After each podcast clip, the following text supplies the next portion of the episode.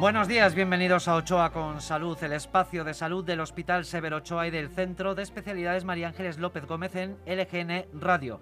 La radio de Leganés que emite por internet, aplicación móvil y también a través de la FM en el 92.2 para toda la Comunidad de Madrid y en el 99.3 de la FM para Leganés. Le saluda Jorge Rivera, el responsable de comunicación del Hospital Severo Ochoa y a los mandos de la técnica para que todo esto suene Almudena Jiménez.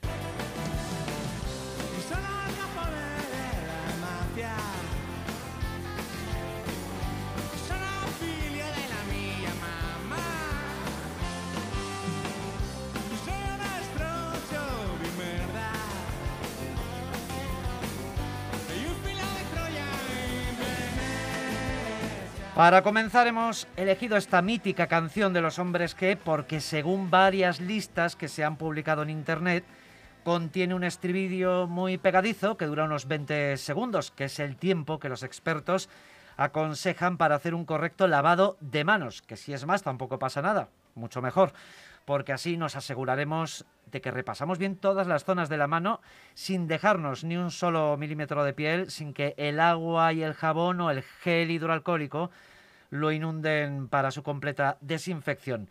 Pero hay más canciones con estribillo pegadizo de 20 segundos que también pueden marcarnos el ritmo para hacer eso que tanto ha condicionado nuestras vidas desde que el coronavirus lo infectó y lo contagió todo, para hacer higiene de manos.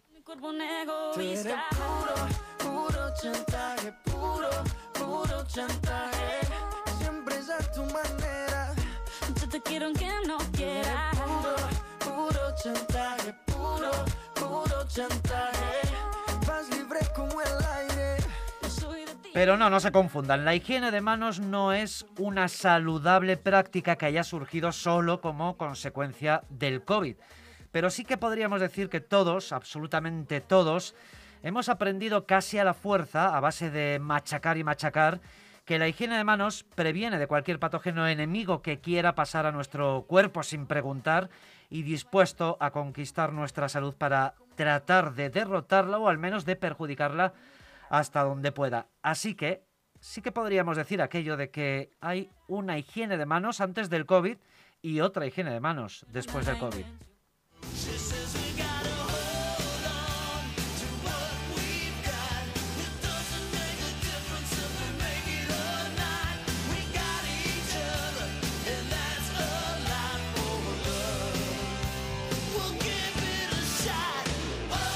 La higiene de manos, un simple gesto de movimientos precisos bajo un chorro de agua y sin escatimar en jabón o como se lleva ahora con gel hidroalcohólico, es algo que nos recuerda la Organización Mundial de la Salud todos los 5 de mayo, mañana mismo, que es cuando se celebra el Día Mundial de la Higiene de Manos.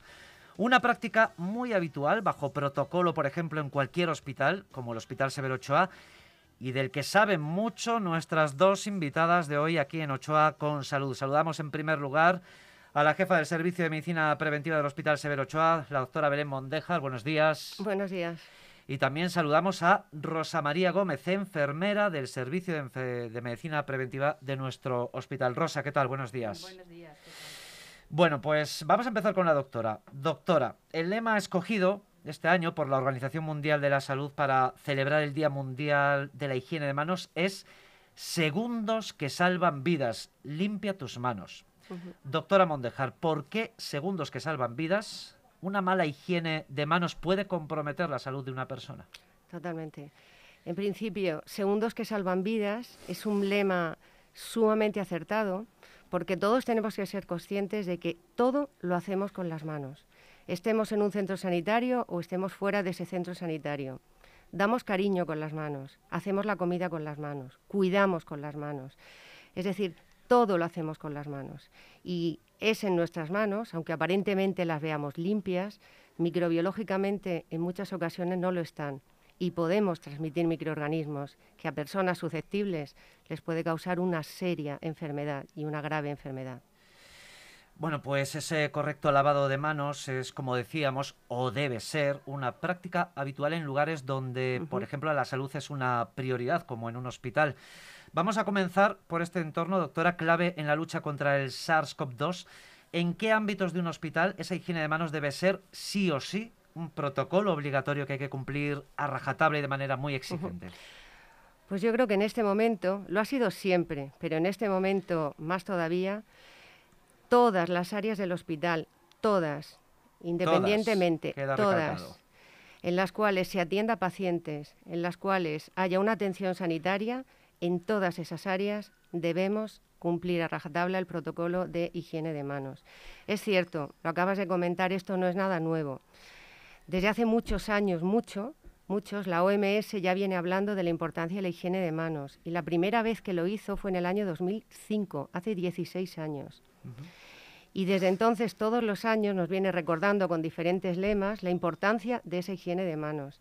Es verdad que el eslogan que ha utilizado este año es clarísimo y además rotundo, segundos que salvan vidas, porque en nuestras manos está salvar vidas, tanto dentro del hospital como incluso fuera del hospital, que no nos debemos olvidar que fuera del hospital también estamos atendiendo a muchísimos pacientes y a muchísima gente vulnerable que también requiere el que se les atienda con manos limpias. Bueno, pues ahora le vamos a preguntar a Rosa, nuestra enfermera de medicina preventiva, en el caso de la parte que a ti te corresponde, ¿cómo de habitual debe ser esa higiene de manos en nuestro equipo de, enfermería, que siempre está en contacto muy directo, a pie de cama, con, el paciente cuya salud es delicada? Bueno, eh, el hacer higiene de manos no hay que, no hay que hacer... Eh, Ponte el micrófono así, más recto, eso es. No hay que hacer constantemente higiene de manos. hay que hacerlo en unos momentos adecuados. Hay que hacerlo en los momentos indicados, no por hacerlo muchas veces va a estar bien hecho. Hay que hacer en unos cinco momentos en el que nos basamos, que son los cinco momentos de la ONS que más adelante os comentaremos. Y siempre antes y después de haber tocado al paciente para evitar transmitir microorganismos de un paciente a otro, ya no solo en el caso del coronavirus, sino de cualquier otro microorganismo, ya que los pacientes pues hay algunos inmunodeprimidos, tienen puertas de entrada como son las vías venosas, eh, las ondas vesicales y a través de ellos son como carreteras por donde puede entrar cualquier microorganismo. Así que es muy importante la higiene de manos. Y quería hacer un inciso también en el cartel de este año, en el Día de Higiene de Manos, pone también a mano derecha una leyenda en la que dice el uso de guantes no es higiene de manos. Vamos a incidir en ello. Me parece importantísimo. Vamos a incidir en ello un poquito más, más adelante, Rosa. Vamos a quedarnos también con esa cifra que decías, cinco momentos de la Organización Mundial de la Salud, porque también vamos a hablar de esos cinco momentos. Y vamos a quedarnos también con lo que nos decía la doctora. Pacientes no solo hay en un hospital, también hay pacientes en una casa. También tenemos que cuidar a personas dependientes en los, en los hogares y por eso es vital también practicar esos cinco momentos que después vamos a explicar. Rosa, ¿reciben información y asesoramiento al respecto nuestro equipo de enfermería? ¿Hay formación en el hospital, formación continuada para enseñar a nuestros profesionales cómo debe ser una buena higiene de manos en un entorno hospitalario? Pues evidentemente sí, pero no de ahora del coronavirus, como bien ha dicho Belén, ha sido desde siempre. La higiene de manos es muy importante en la asistencia hospitalaria, a través de sesiones, a través de cursos, también lo hacemos en la Comunidad de Madrid, hay programas interactivos, se pueden hacer cursos a través de la intranet del hospital y de, la Comunidad de Madrid. Y siempre ha habido, no solo para el personal de enfermería, sino para el personal médico, para, celadores, para todos los estamentos del hospital. Ahora es cuando a lo mejor menos estamos incidiendo, ya que no se pueden hacer reuniones y estamos favoreciendo más que se hagan online online. Bueno, es lo que se lleva. Ahora es en los tiempos en los que estamos, nos hemos pasado a, la vida virtual. Doctora, desde que comenzamos a oír hablar del coronavirus, un mensaje que siempre se repetía en todas las informaciones, en todos los carteles, en todos los avisos, era el que tenía que ver con el correcto lavado de manos. Además, yo recuerdo que en marzo de 2020, en plena primera ola del COVID, era el tipo de información que más nos demandaban los medios de comunicación, que nos llamaban para poder entrar en el hospital y que alguno de nuestros profesionales, recuerdo a la doctora Ana Belén Jiménez, que era la que siempre o casi siempre explicaba estas cosas, bueno, pues eso, explicar a la población cómo debía hacerse una buena higiene de manos. Pues bueno, viendo lo implacable que, está siendo esta nueva enfermedad, doctora Mondejar, ¿qué simbiosis, qué relación se establece entre el SARS-CoV-2 y la importancia de hacer una buena higiene de manos. A ver, desde que empezamos a oír hablar del SARS-CoV-2 hemos aprendido muchísimo y yo creo que todavía nos queda muchísimo por aprender. Pero algo de lo que no se ha dudado nunca ha sido de una de las vías de transmisión de este microorganismo. Y una de las vías de transmisión de este microorganismo ha sido el contacto directo a través de las secreciones que eliminan las personas que están infectadas. Entonces, es fundamental el que siempre que toquemos un entorno en el cual potencialmente haya estado una persona infectada por SARS-CoV-2, siempre hagamos higiene de manos para evitar la transmisión de ese microorganismo a nosotros mismos o a otra persona. Es decir, y eso no se ha dudado nunca. Es cierto que ha habido mucha duda sobre otros, otras vías de transmisión del SARS-CoV-2, si realmente es por gotas grandes, si realmente es a través de aerosoles, pero independientemente de todo lo que estamos aprendiendo ahora mismo, la transmisión por contacto directo es una transmisión que se sigue defendiendo y en la que tenemos que seguir incidiendo y para poderla contrarrestar, la higiene de manos es la mejor forma para poderla cortar. Muy bien, pues llegados a este punto, Rosa, vamos a tratar de hacer un ejercicio de visualización a través de la palabra, como estamos en la radio, pues tenemos que hacerlo así, con las explicaciones que nos des de cómo debemos hacer una perfecta higiene de manos. Sé que nos lo han contado muchas veces, pero evidentemente nunca estará de más repetirlo. Bueno, pues es, muy sencillo. Lo único que consiste es en tocar todas las zonas de la mano. ¿Y cómo lo hacemos? Pues yo lo voy a explicar si ustedes eh, eh, quieren en casa lo pueden hacer a la vez que lo hago yo. Hay que imaginárselo y practicarlo al mismo momento. Aquí tenemos gel hidroalcohólico que por cierto, efectivamente. Has regalado aquí a los miembros del EGN Radio y a mí también. Tenemos aquí un gel hidroalcohólico, pues nada, nos vamos a echar sí, nos echamos un poquito, aquí abrimos, eso es, y nos echamos un poquito de gel hidroalcohólico y a partir de aquí, Rosa, te escuchamos. Pues empezamos, palma contra palma, palma contra dorso, palma contra el otro dorso, incidiendo entre los dedos. Entre los dedos, importante, que ahí se queda también mucha porquería. Los dedos entrelazados. Ajá, a ver. Y hacemos un movimiento con los codos para, para claro, así como haciendo, haciendo rosca en la mano, ¿no? Hacia un lado y luego le damos la vuelta y hacia el otro lado. Esto hay que aprendérselo sí, bien. Sí, sí, no, no, es muy sencillo. Luego cogeremos la punta de los dedos que la meteremos dentro del puño. Porque las puntas también, ¿no? El, el, dedo pulgar. El pulgar. Exacto, aquí estamos moviendo. Eso es, el círculo. Y al final, con la palma abierta, cogemos la punta de los dedos juntos y damos sobre, frotamos sobre lo que nos quede de solución hidroalcohólica. Vale, ¿y esto de los dedos por qué? Así por qué? Para las, Uñas y las puntas de los dedos. Y en teoría debemos tener ya las manos limpias. Si no estuvieran secas, hay que dejarlas secar. Y ya tendríamos una buena higiene de manos. Vale, doctora. Eh, no son pocas las personas que yo he visto, sobre todo en supermercados o en locales comerciales de venta al público, y más al principio de la pandemia, con guantes puestos. Algunos que hasta están, pues eso, muy ennegrecidos de, tanto uso que, le han dado. Guantes de todo tipo, además. Bueno, pues este año especialmente la Organización Mundial de la Salud, como ya contaba mm. Rosa, nos advierte de que el uso de guantes no es higiene de manos.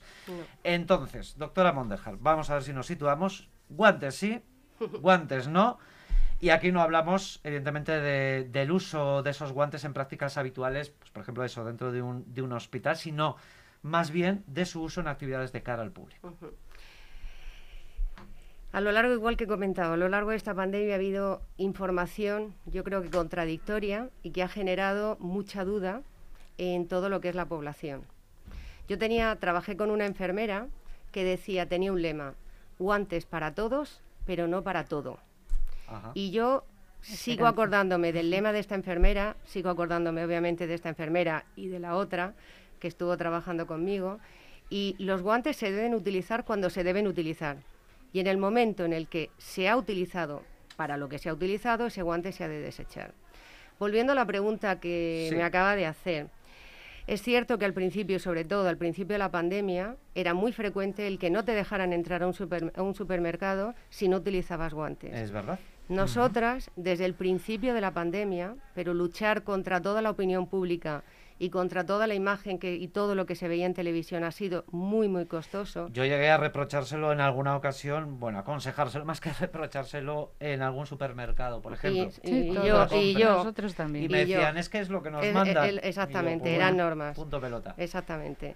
Pues nosotras desde el principio de la pandemia estuvimos luchando para que nadie entrara en el hospital con guantes, para que nadie circulara con guantes por el hospital y el mensaje que siempre hemos dado es que tenemos que circular y tenemos que trabajar con manos limpias. Sé que al principio fue muy muy duro cuando se empezaron a permitir las visitas en el hospital, hacer retirar a la población los guantes, pero poco a poco lo fueron entendiendo y conforme se les daba la explicación de por qué, la gente lo entendió. Es decir, lo que tenemos que entrar es con manos limpias, hacer higiene de manos y no tocar nada del entorno. Si hay que tocar entorno, siempre en los puntos de atención, allá donde vayamos a hacernos una prueba complementaria, allá donde nos vayan a ingresar, siempre habrá posibilidad de hacer higiene de manos. Los microorganismos, y esto es algo que todos tenemos que saber, se adhieren igual o incluso más a los guantes que a nuestras manos. Y el estar con guantes nos crea una sensación, una falsa sensación de seguridad. Hacemos, lo tocamos todo y lo diseminamos todo. Y lo que tenemos que transmitir es que tenemos que circular con manos limpias, tenemos que tocar lo menos posible para evitar esa diseminación. Y si lo hacemos con nuestras manos, estoy segura de que vamos a tocar menos. Y si lo hacemos con guantes, como lo hacíamos al principio, lo tocábamos todos, todo, porque nos sentíamos seguras. Y una vez en la consejería, me acuerdo que me llamaron para un día mundial de higiene de manos, y dije que el principal enemigo para hacer higiene de manos, el principal enemigo, y pregunté, ¿quién piensan que puede ser? Es el uso de guantes. El uso de guantes hace que no hagamos higiene de manos. Y si fuéramos capaces de mirar a través de un microscopio los guantes con los que estamos trabajando, nos daríamos cuenta de que no son perfectos, de que no son una barrera impermeable, de que tienen poros y que a través de esos poros son capaces de pasar los microorganismos desde el exterior hasta nuestra mano y los microorganismos que tenemos en nuestras manos desde nuestras manos al exterior. El guante es una barrera que hay que utilizarlo cuando hay que utilizarlo, pero en el momento en el que acaba la función por la cual yo me puse el guante, me lo tengo que retirar y tengo que hacer higiene de manos. Igual que tengo que hacer higiene de manos antes de ponerme el guante. Precisamente por eso, porque esa- ese guante no es una barrera impermeable. Y lo de echar gel hidroalcohólico en el No, guante no, no. vale, ¿verdad? No, no vale. vale. Esa ha sido una práctica que hemos visto, que nos costó muchísimo, que cada vez se ve menos.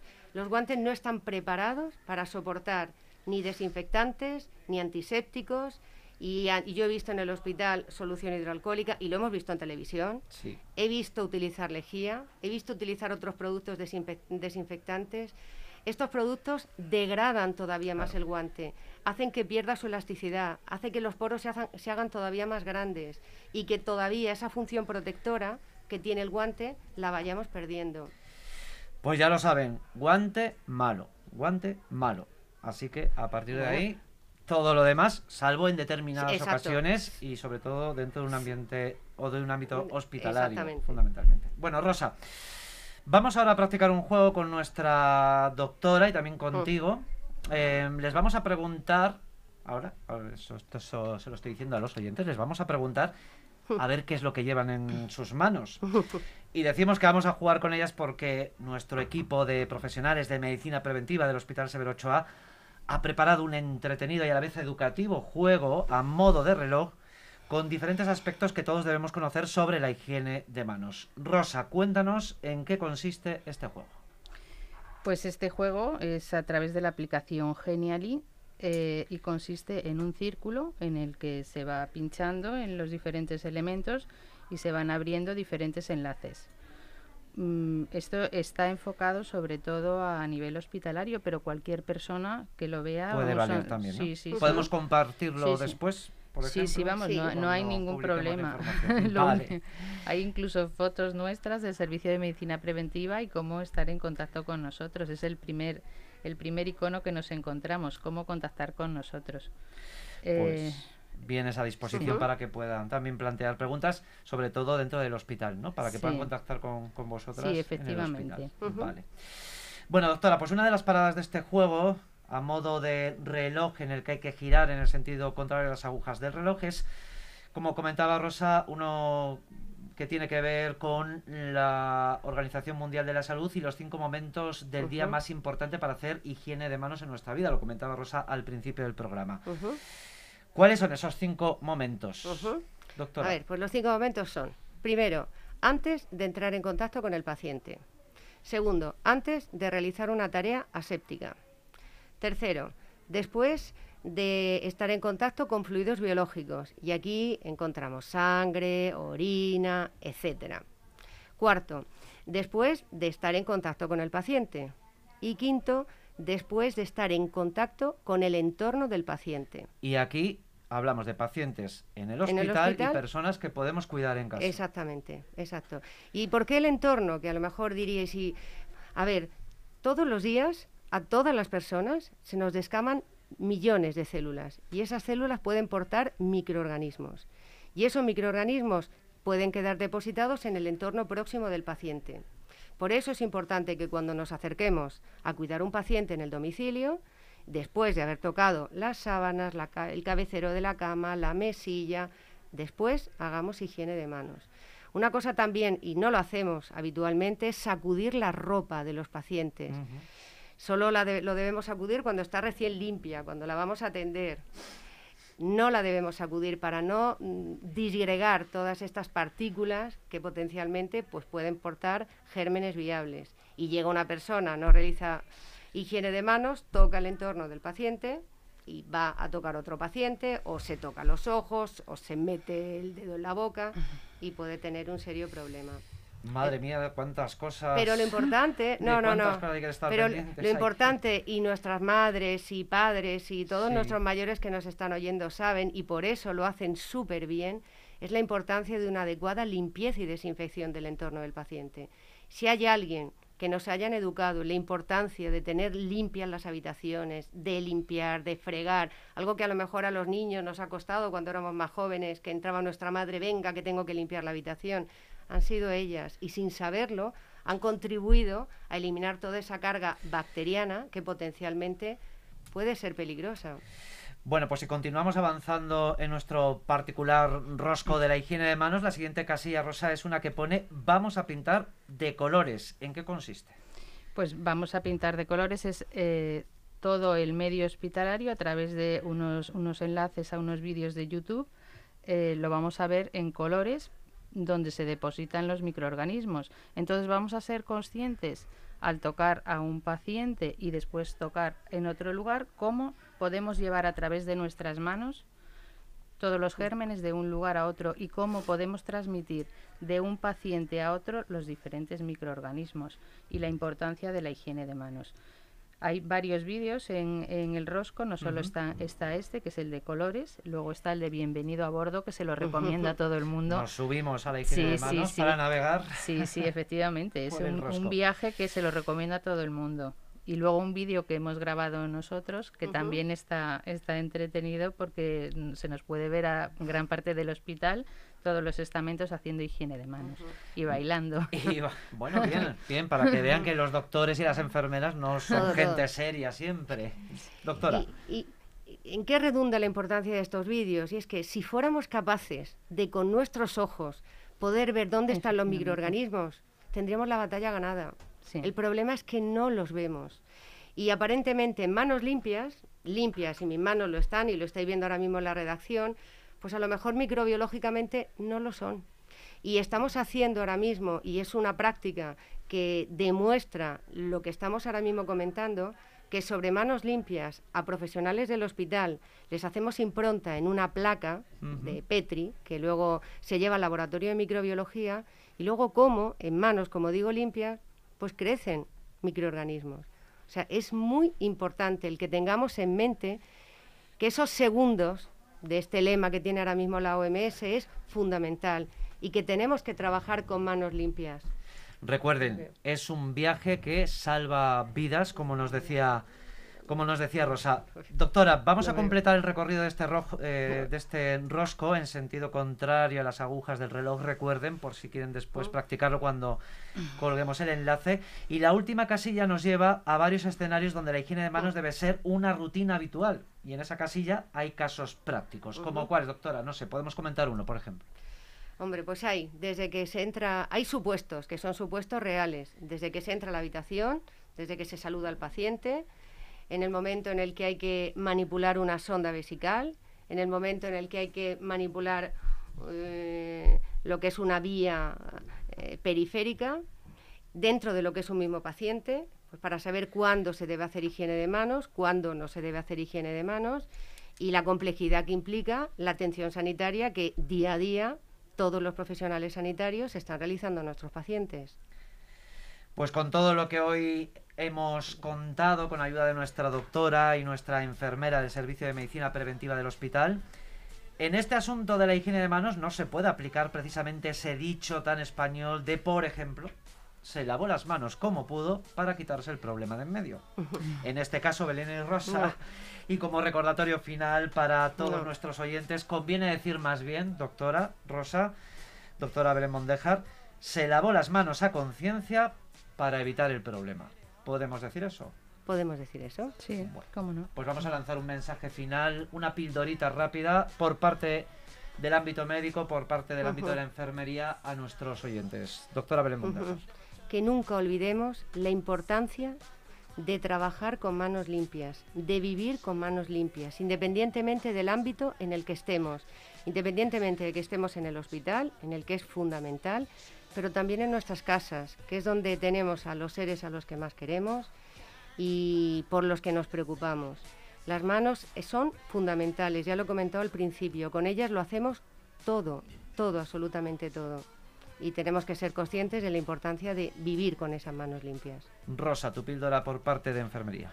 Yo en las sesiones de formación siempre me gusta decir que todos nos tenemos que poner unas gafas para ver para ver en cualquier ámbito, tanto en el hospital como fuera. Y esas gafas que todos las llevaríamos para ver los microorganismos y ser conscientes de, como dice el rosco, como tú dices, le has llamado rosco, eh, qué llevas en tus manos, qué llevas en tus guantes, que todos seamos conscientes y cómo lo podemos evitar, que es lavándonos las manos o haciendo higiene de manos. Bueno, pues doctora Belén Mondejar, jefe de medicina preventiva del Hospital Severo Ochoa, gracias por estar una vez más en Ochoa con Salud. recuerdo además que fuiste la primera en inaugurar aquí este espacio prácticamente, así que gracias por volver al programa. ¿Cuánto tiempo? Gracias. Y a Rosa María Gómez, enfermera también del Servicio de Medicina Preventiva, gracias y gracias también por este juego. Vamos a ponernos a practicar para salvar vidas. Gracias por darnos voz. Exactamente, gracias.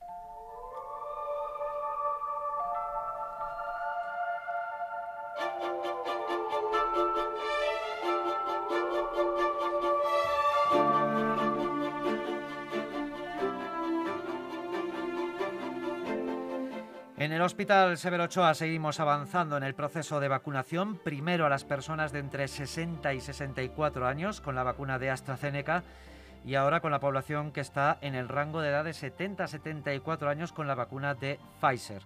Y en estos momentos en el Hospital Severo Ochoa de Leganés hay 41 pacientes COVID ingresados en planta de hospitalización y 14 en UCI.